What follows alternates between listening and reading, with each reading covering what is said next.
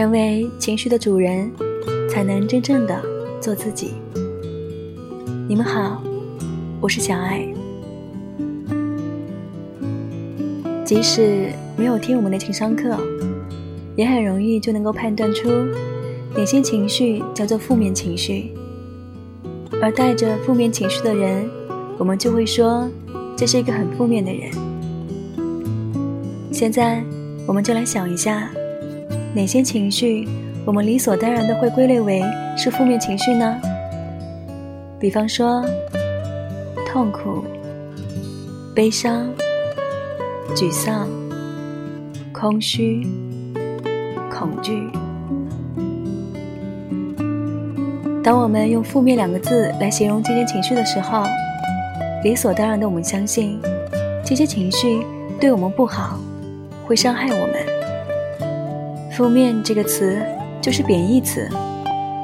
可是，把这些情绪归类为负面，真的有道理吗？一个人如果只有正面情绪，那能够算是一个完整的人吗？这样子的一个人，整天傻兮兮的笑着，没来由的高兴，这样子的人生，会是一个有意义的人生吗？负面的情绪自然有它正面的意义。没有了这些负面情绪，我们就不是一个完整的人。那么，我们要怎么样在这些所谓的负面情绪里，去找到它正面的意义呢？今天的情商课，我们就试着在恐惧这种情绪当中找找看，它有什么正面意义呢？在我们开始分析恐惧这种情绪之前，我们要先强调一件事情：所有的情绪，无论正面或是负面，都是我们必然的一部分。我们常常会追着自己的情绪跑，有的时候情绪会追着我们跑，就像狗跟它的尾巴一直在绕圈圈一样。所以有时候我们感觉情绪是我们的主人。有时候倒过来，我们希望能够做情绪的主人。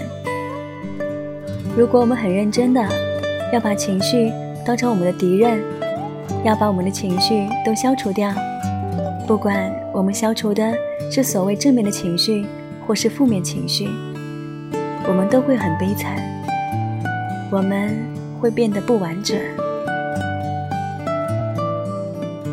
这个世界。本来就是由正面与负面的事情所组合而成的。某一些消息提醒了我们世界上这些负面事实的存在，我们会把这些消息称为负面的消息。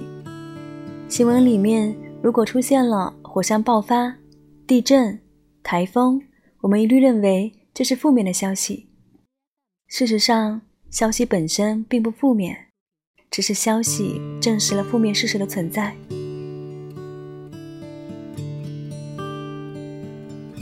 同样的，负面的情绪提醒我们负面事实的存在。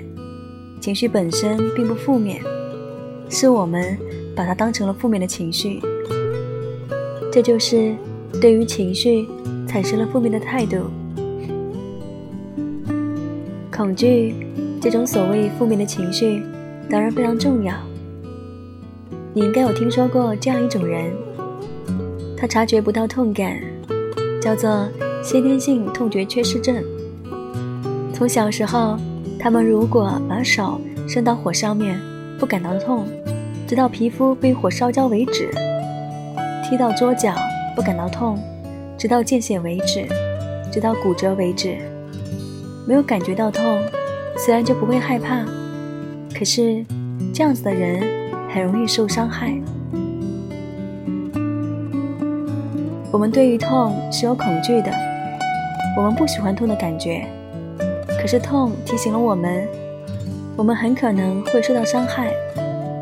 痛保护了我们，所以恐惧的第一个正面意义就是保护我们远离伤害，远离危险。我们为什么会对于蟑螂、老鼠那么恐惧呢？因为人类长期的历史已经知道了蟑螂、老鼠这些携带细菌入侵人类生活的物种，它们会为我们带来巨大的疾病灾难；或者某一些有毒的昆虫和动物，不管是蜈蚣、蝎子还是蜘蛛，我们也会产生恐惧。如果收不到恐惧这种情绪，人类应该早就灭亡了吧？哪一些人很会利用恐惧来掌控我们呢？算命的人、推广迷信的人都会这样做。算命的人很喜欢说：“你最近三个月可能会有血光之灾。”那想一下，“血光之灾”这四个字是什么意思啊？就是你遇到了灾难会流血，这不是很容易推理的吗？碰到灾难就会流血，小到撞伤了脚趾头，大到出车祸。都叫做血光之灾。算命的人利用了人类普遍对于恐惧的态度，来掌控我们的心理。人类本来就会对于未知的事情产生恐惧。有一次，我遇到一个所谓的算命大师，这个大师本来很热情的，可是当我跟他说我并不想算命后，结果这个大师就很明白，我不是他要处理的人。我的朋友才是他要重点处理的对象，他就跟我的朋友说：“你们家应该有插电的插头吧？小心你们家的小孩去碰这件插头，很可能会产生危险。”这就触及了这位朋友心里面的担忧，家里面有小孩子，很担心小孩的安全。结果这个朋友就一直怂恿这位大师帮我也算一下，可是大师看到我一直在旁边置身事外。所以就懒得搭理我了。大师帮我随便看了一下，就说我没什么问题。他大概觉得这样子太敷衍了，所以他就加了一句话说：“如果你觉得有什么不顺心的地方，你只要倒一碗水，放在你的桌子上，一切就会顺利了。”我想他懒得用恐惧来吓我，就是因为我没有显示出有担心的事情。如果我主动去找算命的人，他就知道我有恐惧，他自然会利用恐惧来掌握我的心理。